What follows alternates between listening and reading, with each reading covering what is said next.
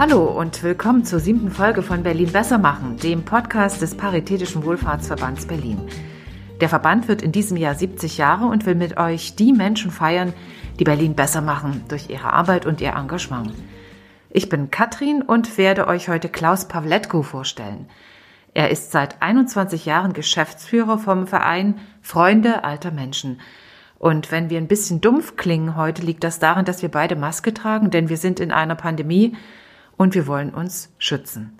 Vielen Dank, dass Sie heute Zeit gefunden haben hier für dieses Gespräch, für den Podcast. Ja, gerne. Ähm, gleich zu Beginn die Frage, was macht denn der Verein Freunde alter Menschen?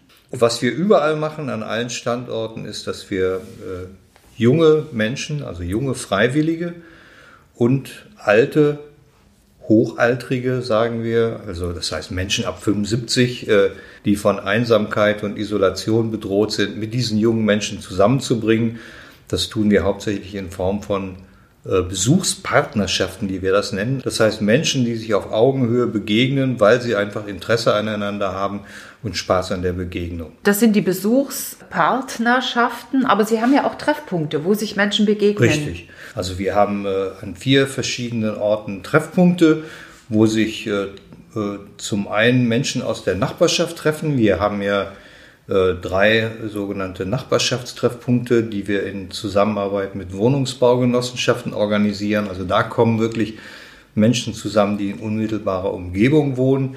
Und wir haben äh, in Kreuzberg, das ist sozusagen unsere Keimzelle hier in Berlin, einen Treffpunkt, wo Menschen aus der ganzen Stadt äh, sich treffen konnten, muss man ja leider Gottes sagen mittlerweile wo wir dann auch mit äh, Fahrdiensten die Leute auch von überall her zusammengebracht haben und wo es dann äh, viermal im Monat, äh, was ich Kaffeeklatsch, Bingo, Erzählnachmittage und ähnliche Veranstaltungen gab. Sie gehen dahin, wo die alten oder älteren Menschen wohnen. Habe ich das richtig verstanden? Das, das ist, ist so das Prinzip. Das, ja, die Schwierigkeit ist ja, dass man äh, Menschen, die alte Menschen, die isoliert sind und von Einsamkeit bedroht sind, dass sie ja nicht auf der Straße stehen und winken. Äh, es ist also sehr schwierig, an unsere Zielgruppe, wenn ich sie mal so nennen darf, überhaupt heranzukommen. Und deswegen war unsere Überlegung, wir müssen dorthin gehen, wo sie wohnen. Und da haben wir eben die äh, Wohnungsbaugenossenschaften als ideale Partner entdeckt, weil die kennen ihre Genossen, die heißen ja nicht Mieter, sondern sie kennen ihre Genossen, sie haben den direkten Draht, man kann sie anschreiben, ohne Datenschutz zu verletzen. Und diese Zusammenarbeit erweist sich wirklich als sehr fruchtbar für beide Seiten. Nimmt die Einsamkeit unter alten Menschen zu? Äh, was wir feststellen können, die Leute werden äh, immer älter und äh, was sicherlich eine Rolle spielt, dass die Kinder immer mobiler werden. Das heißt, die reisen ihren Jobs hinterher und viele alte Menschen wohnen nicht mehr an denselben Orten wie ihre Kinder. Also das ist sicherlich ein großer Faktor, der Einsamkeit begünstigt. Äh, und die Menschen werden älter, das heißt, äh, gerade Frauen äh, verlieren irgendwann im Laufe ihres Lebens sehr wahrscheinlich ihren Partner, der meistens sowieso älter war als sie. Das ist eine ganz, ganz hervorragende Ursache für den Beginn von, von Einsamkeit oder für die Bedrohung von Einsamkeit. Also insofern kann man sagen, es wird sicherlich nicht weniger. Wir haben äh, circa äh, 80.000 Menschen äh, in Berlin, die von Einsamkeit bedroht sind, die über 65 sind. So ganz genau wissen wir es nicht, weil gerade die Datenlage bei den über 80-Jährigen ist sehr dünn. Also wir können sozusagen aus unseren Erfahrungen das Schlussfolgern, dass es wahrscheinlich sehr viele sind und gerade ab 80 äh, wird die Bedrohung dann noch virulenter als bei den jüngeren Generationen. Ähm, wann ist man einsam?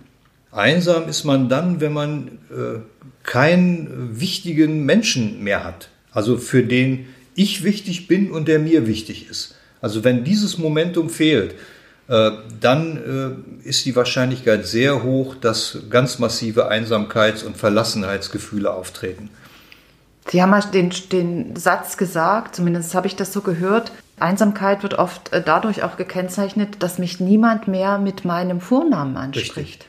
Das ist ja sozusagen ein Synonym dafür. Also wenn, wenn, mich nie, wenn, wenn mich niemand mehr bei meinem Vornamen kennt, dann, äh, dann bin ich einfach bedroht, sozusagen ein, ein, ein anonymer Mensch in der Großstadt zu werden, wenn ich nur noch in sozusagen Post von, äh, von Ämtern und Behörden kriege, wo ich dann eben Herr oder Frau Schulze, Müller oder sonst irgendwas bin, dann äh, glaube ich, kriegt man sehr massiv das Gefühl, so, wer, wo bin ich eigentlich? Wo gehöre ich eigentlich noch zu? Wer, für wen bin ich eigentlich noch wichtig? Wer interessiert sich eigentlich dafür, dass ich noch da bin?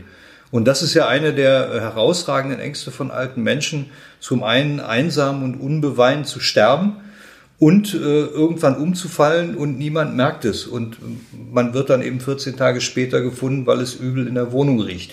Ich sage, ich schildere das jetzt mal sehr drastisch, aber das sind tatsächlich sehr äh, virulente Ängste bei Hochbetagten. Sie sind jetzt selbst kurz vor 65 oder nee, schon ich 65? bin kurz über 65. Kurz über 65. Sie kommen ursprünglich aus Braunschweig und sind mit Anfang 20 hierher nach Berlin gekommen. Mit 19 sogar. Mit 19 sogar und haben hier dann Soziologie an der FU studiert. Und schon im Studium haben Sie angefangen, sich mit dem Thema ältere Menschen und deren Lebenswelt, so war damals die, das Forschungsprojekt oder die Studie, äh, wo Sie mitgemacht haben. Sie haben sich also schon damals für das Thema ältere Menschen interessiert. Warum interessiert man sich in so jungen Jahren für das Thema ältere Menschen? Das ist ja schon sehr weit weg dann noch. Naja, ich war vorgeprägt durch äh, den Kontakt zu meiner Großmutter, zu der ich ein ausgesprochen gutes Verhältnis hatte, äh, und zu deren äh, bester Freundin. Mit den äh, beiden habe ich sehr viel Zeit in meiner Kindheit und frühen Jugend verbracht. Und von daher waren alte Menschen mir immer schon sehr vertraut. Ich hatte nie Berührungsängste. Äh, von daher äh, war das, äh, also war zumindest für mich kein Hindernis. Also dieses Forschungsprojekt hätte auch über eine andere Zielgruppe gehen können, aber dass es sich um alte Menschen handelt, kam sozusagen meinen Interessen eher entgegen. Ähm, Sie haben bei diesem Forschungsprojekt mitgemacht und das hat sozusagen das Thema ihres Lebens mitbegründet, kann man sagen. Also sie haben sich ja dann das, ihr gesamtes Leben bisher, bis heute diesem Thema ältere Menschen in der Gesellschaft, wie kommen die klar, was gibt es da für Probleme, Herausforderungen, wie kann man da was tun? Sie haben sich das ganze Leben diesem Thema gewidmet und haben da auch an verschiedenen Stationen gearbeitet und haben eben gerade das Problem der Einsamkeit kennengelernt, also wie sehr das die Menschen beschäftigt. Wir, wir waren äh, eine Studentengruppe, die an zwei verschiedenen Orten geforscht hat, damit man das vergleichen konnte. Zum einen in einem Neubaugebiet in der Gropiusstadt und in Kreuzberg im ehemaligen Bethanien Krankenhaus. Dort gab es sogenannte Seniorentagesstätten. Äh, dort haben wir als junge Forscher äh, sozusagen viel Zeit verbracht, weil das war eine, eine Aktionsforschung, eine teilnehmende Beobachtungen. Wir wollten also nicht irgendwo sitzen und Fragebögen verteilen, sondern wir haben uns sozusagen unter die alten Menschen gemischt. Und wir waren äh, wirklich äh, sehr, sehr fasziniert von, von diesen Menschen, denen wir da begegnet sind, weil sie, äh, was ich witzig, offen äh, uns gegenüber waren und einfach tolle Geschichten zu erzählen hatten, hatten und natürlich auch äh, ganz nahegehende Schicksale äh, uns berichtet haben. Ja, wir haben uns natürlich gefragt, warum sind denn so wenige in diesen äh, Seniorenzentren, weil die waren ja sehr groß, waren für viele Menschen ausgelegt. Und wir haben sie dann eher zufällig äh, im Bilka-Imbiss gefunden. Also Bilka war ein altes Kaufhaus am äh, Cottbusser Damm. Äh, und dort saßen sie in der Cafeteria, und zwar sehr viel zahlreicher als in äh, der Seniorentagesstätte. Und wie wir später herausgekriegt haben, das haben sie ganz bewusst so gewählt, weil sie eben nicht nur unter sich sein wollten, sondern viele alte Menschen den Kontakt zu anderen Generationen schlicht und einfach sehr geschätzt haben. Das war für sie einfach mehr Normalität, als es eben so eine Seniorentagesstätte bieten konnte, wo das zwar ein sehr geschützter Raum war, aber wo man eben tatsächlich nur unter sich war. Fehlt es an diesen Orten in der Stadt? Unbedingt. Also gerade diese, diese klassischen, ich sag mal so Tantencafés, wo man dann zusammensitzt und äh, Kuchen isst, die gibt es ja kaum noch. Ne? Also wir haben jede Menge Lifestyle-Cafés, wo man seinen Latte Macchiato kriegt, aber da steht quasi unsichtbar über der Tür, äh, bitte keine Menschen über 60.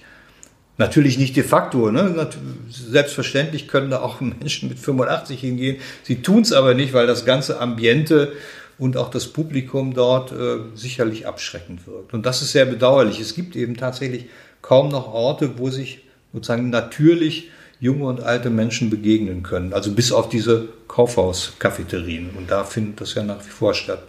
Dem steuern Sie ja auch ein bisschen mit dem Verein entgegen, indem Sie diese Besuchspartnerschaften entwickelt haben. Wie viele Partnerschaften haben Sie äh, da jetzt? Also wir haben hier in Berlin auch ungefähr 350 äh, junge Freiwillige, die das machen. Äh, manche besuchen auch mehrere alte Menschen, beziehungsweise manchmal gibt es auch mehrere junge, die einen alten Menschen besuchen. Also wir haben unterschiedliche Konstellationen. Äh, und manche von den Freiwilligen äh, nehmen auch nur an Veranstaltungen teil, die im Augenblick leider nicht stattfinden. Ja, aber wie gesagt, deswegen ist es zurzeit eben recht, recht schwierig äh, für unsere alten Freunde, und den, den Kontakt zu halten. Wir versuchen es mit Briefen, mit Anrufen. Wir bringen äh, kleine Geschenke vorbei jetzt in der Adventszeit. Aber das persönliche Treffen und äh, das von Angesicht zu Angesicht miteinander sprechen, das fehlt uns allen doch schon sehr. 1992 haben Sie dann den Verein Freunde alter Menschen zufällig entdeckt und haben dort dann als Freiwilliger erstmal angefangen, als Ehrenamtlicher und haben dort eine ganz wesentliche Entwicklung angestoßen.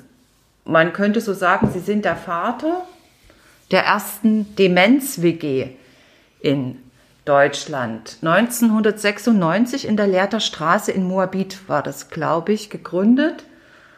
Was kann man denn unter einer Demenz-WG, unter einer Demenz-Wohngemeinschaft verstehen und was war denn damals das Anliegen?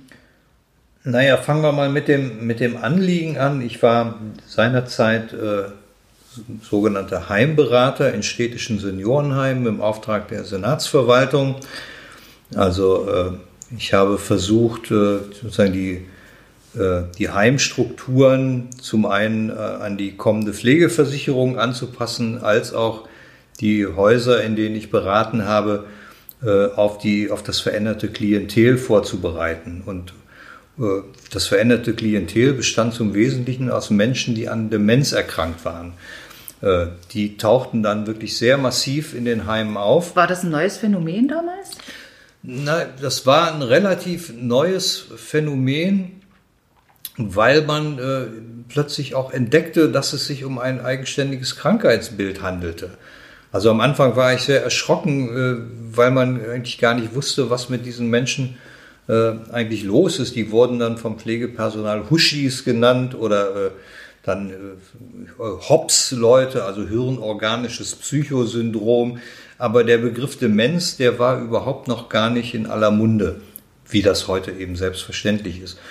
Und äh, was ich eben dort entdeckt habe in den Heimen war, dass die Mitarbeiter völlig überfordert waren mit diesen Menschen, weil die, an denen gab es nichts zu pflegen. Die waren häufig noch sehr mobil und sehr munter, aber sie waren eben äh, desorientiert, sie waren sehr mobil, versuchten immer aus dem Heim wegzugehen, weil sie selbstverständlich nach Hause wollten. Und äh, in ihrer Verzweiflung, muss man schon sagen, weil sie nicht wussten, was sie mit den Leuten machen sollen, haben sie dann häufig äh, diese Menschen sedieren lassen. Ne? Das heißt, äh, den Hausarzt gefragt, haben sie nicht was zur Beruhigung? Die ist immer so unruhig.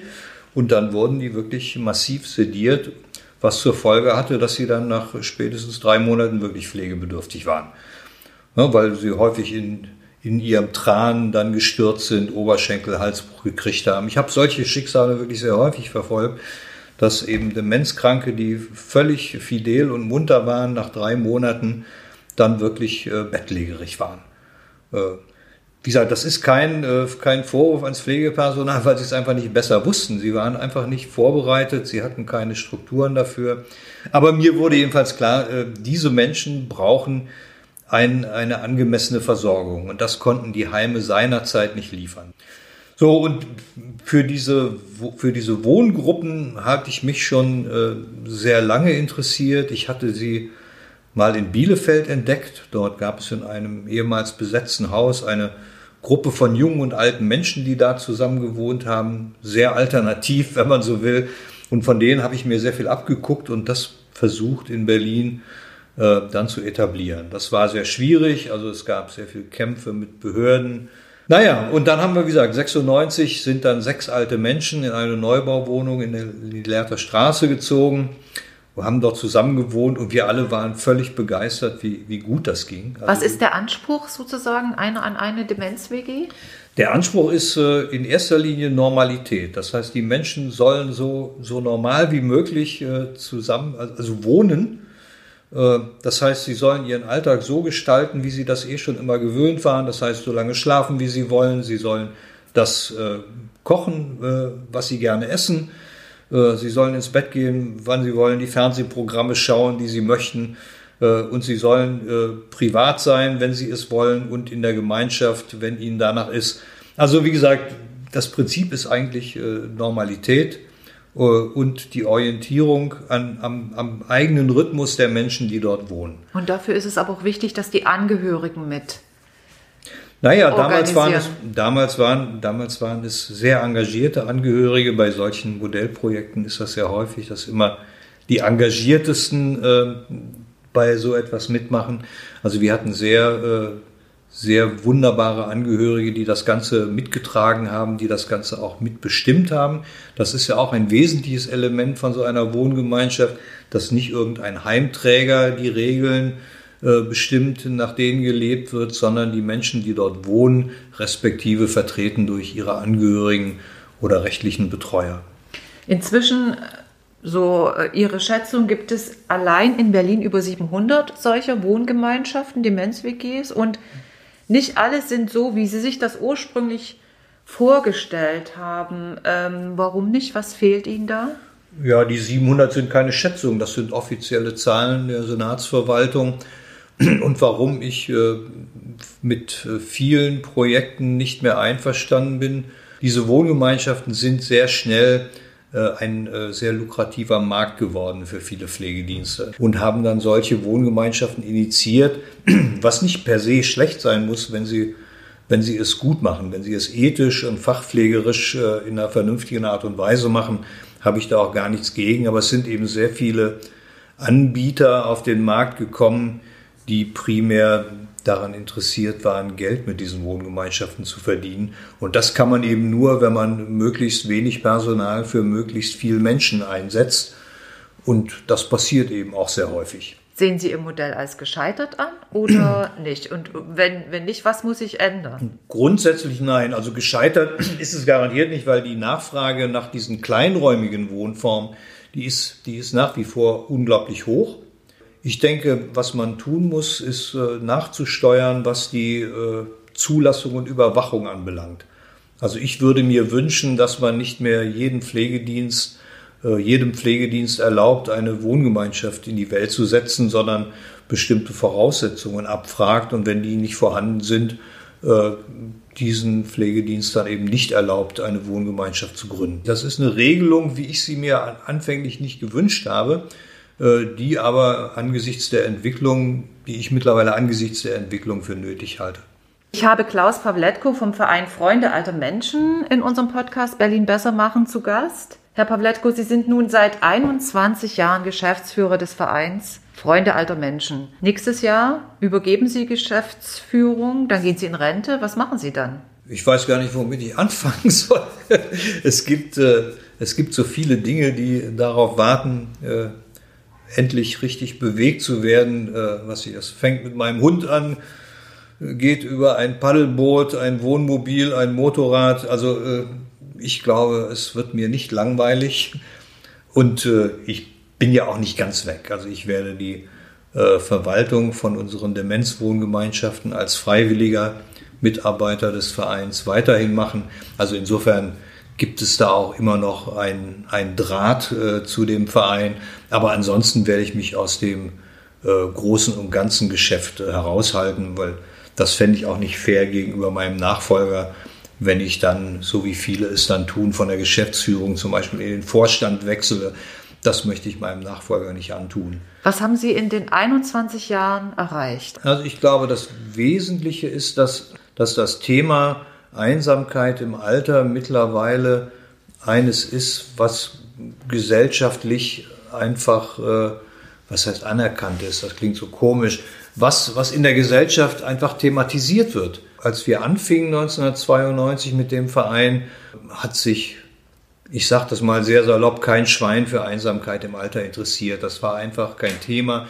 Mittlerweile äh, ist es überall in der Presse zu finden.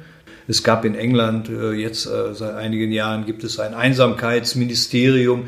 Das heißt, äh, das Thema ist auf der Tagesordnung. Und ich denke, ja, dazu haben wir beigetragen als Verein.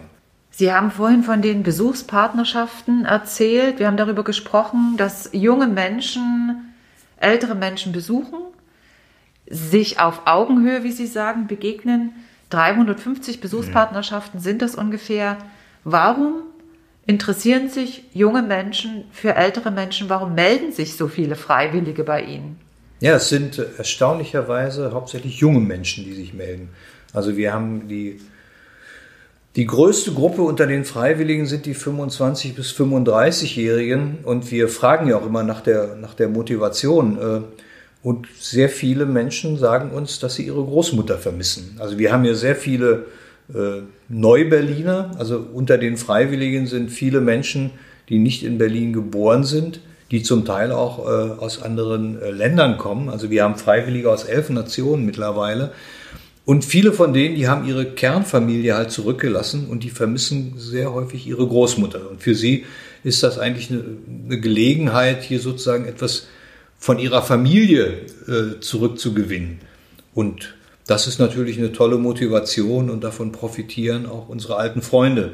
Sind da mehr Frauen dabei, weil Sie gerade äh, gesagt haben, äh die vermissen ihre Großmutter, von den Großvätern haben sie gar nicht gesprochen. Also Nein. kann ja auch sein, dass sie, manche vermissen vielleicht auch den Großvater oder wie? Eher nicht. Also wenn man die Leute fragt, also die, die Großväter spielen bei der, bei der Motivation kaum eine Rolle. Also es ist tatsächlich die Oma, äh, die äh, in, in ganz vielen jungen Leben ganz offensichtlich eine wichtige Rolle spielt oder gespielt hat. Äh, die Großväter tauchen kaum auf. Also insofern haben wir auch wir haben auch wenig äh, Männer unter unseren alten Freunden, also 15 Prozent vielleicht. Es gibt sie. Äh, Männer haben das Glück, dass sie gerade unter den Hochaltrigen in der Minderheit sind und meistens noch eine Partnerin finden. Bei vielen Frauen kommt das nicht in Frage. Also die meisten wollen auch gar nicht. Also die haben eine, manchmal zwei Ehen hinter sich, haben, äh, was sich ihre Männer bis ans Ende gepflegt. Die sind äh, auch froh, wenn sie in ihren letzten Lebensjahren dann eben keinen Partner mehr haben, um den sie sich kümmern müssen. Äh, aber trotz alledem, äh, diese Strategie sozusagen der Einsamkeitsbewältigung kommt für viele alte Frauen eben nicht mehr in Frage. Deswegen sind wir, glaube ich, mit unserem Angebot äh, sehr, sehr wichtig. Wir haben über die Corona-Krise gesprochen. Sie haben gesagt, das ist jetzt sehr schwer weil für viele äh, mit der Einsamkeit auch gerade umzugehen, weil es eben kaum Möglichkeiten gibt, sich zu treffen. Was werden Sie denn tun als Verein, um die älteren Menschen, die jetzt einsam sind, gerade in der Weihnachtszeit irgendwie zu versorgen oder mit ihnen in Kontakt zu kommen? Naja, wir, wir, wir versorgen sie ja nicht. Also was wir machen, wir machen sehr viel mit dem Telefon, wir, wir schreiben sogenannte Mutmachbriefe, die regelmäßig verschickt werden. Wir machen eben äh, kleine Geschenke. Also jetzt in der Adventszeit und auch am Heiligabend selbst gehen viele Freiwillige mit kleinen Präsentkörben zu den alten Menschen hin äh, und lassen die selbst entscheiden, ob man sich eben zum Beispiel nur im Hausflur begegnet oder eben mit entsprechender Schutzausrüstung sich auch vielleicht kurz für eine halbe Stunde ins Wohnzimmer setzt. Also wir statten sowohl alte Freunde als auch Freiwillige mit FFP2-Masken aus so dass sie auch da sicher sein können. Aber das geht dann auch wirklich nur, wenn beide ein gutes Gefühl haben. Also vielleicht kommt es dann nur zu kurzen Begegnungen im Hausflur bei offener Wohnungstür, aber selbst das ist ja schon äh, wirklich eine schöne Geste, die man, äh, die man eben machen kann. Also was wir sehr, sehr bedauern, dass wir nicht Heiligabend gemeinsam feiern können, das ist ja unser wirklich äh, einmaliges Angebot dass wir wirklich am Heiligabend selbst äh, unsere familienähnlichen Feiern organisiert haben mit jungen und alten Menschen zusammen, mit Weihnachtsbaum und Weihnachtsbraten und allem, was eben dazugehört. Das fällt leider aus. Aber wie gesagt, wir versuchen es so gut es irgend geht, äh, mit den Besuchen von den Freiwilligen in den Wohnungen der alten Menschen auszugleichen. Danke. Ich habe mit Klaus Pawletko gesprochen, dem langjährigen Geschäftsführer vom Verein Freunde alter Menschen. Vielen Dank für die Zeit, Bitte die Sie sich genommen haben und das nette Gespräch. Und wer mehr über den Verein Freunde alter Menschen erfahren will oder vielleicht auch als Ehrenamtliche, Freiwillige mitmachen will, wohin wendet sich der oder die? Oh, am besten äh, an unsere Webseite. Wir haben eine sehr gute Webseite, wie ich finde. Die heißt www.farmf.de. Farmf heißt Freunde alter Menschen e.V.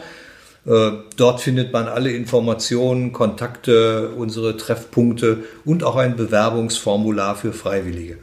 Was ist wie die Voraussetzung nochmal? Wann äh, darf man freiwillig werden? Also wir sagen, man muss mindestens 18 Jahre alt sein und äh, man muss ein polizeiliches Führungszeugnis beibringen und ansonsten muss man einfach Lust an der Begegnung mit einem alten Menschen haben. Dankeschön. Bitteschön. Das war die siebte Folge von Berlin Besser machen, eine Aktion zum 70. Geburtstag des Paritätischen Wohlfahrtsverbands Berlin. Berlin Besser machen soll Lust darauf machen, sich zu engagieren mit und für andere Menschen. Die Aktion läuft das ganze Jubiläumsjahr und noch darüber hinaus. Macht mit und informiert euch gern weiter auf unserer Website berlinbessermachen.de oder parität-berlin.de.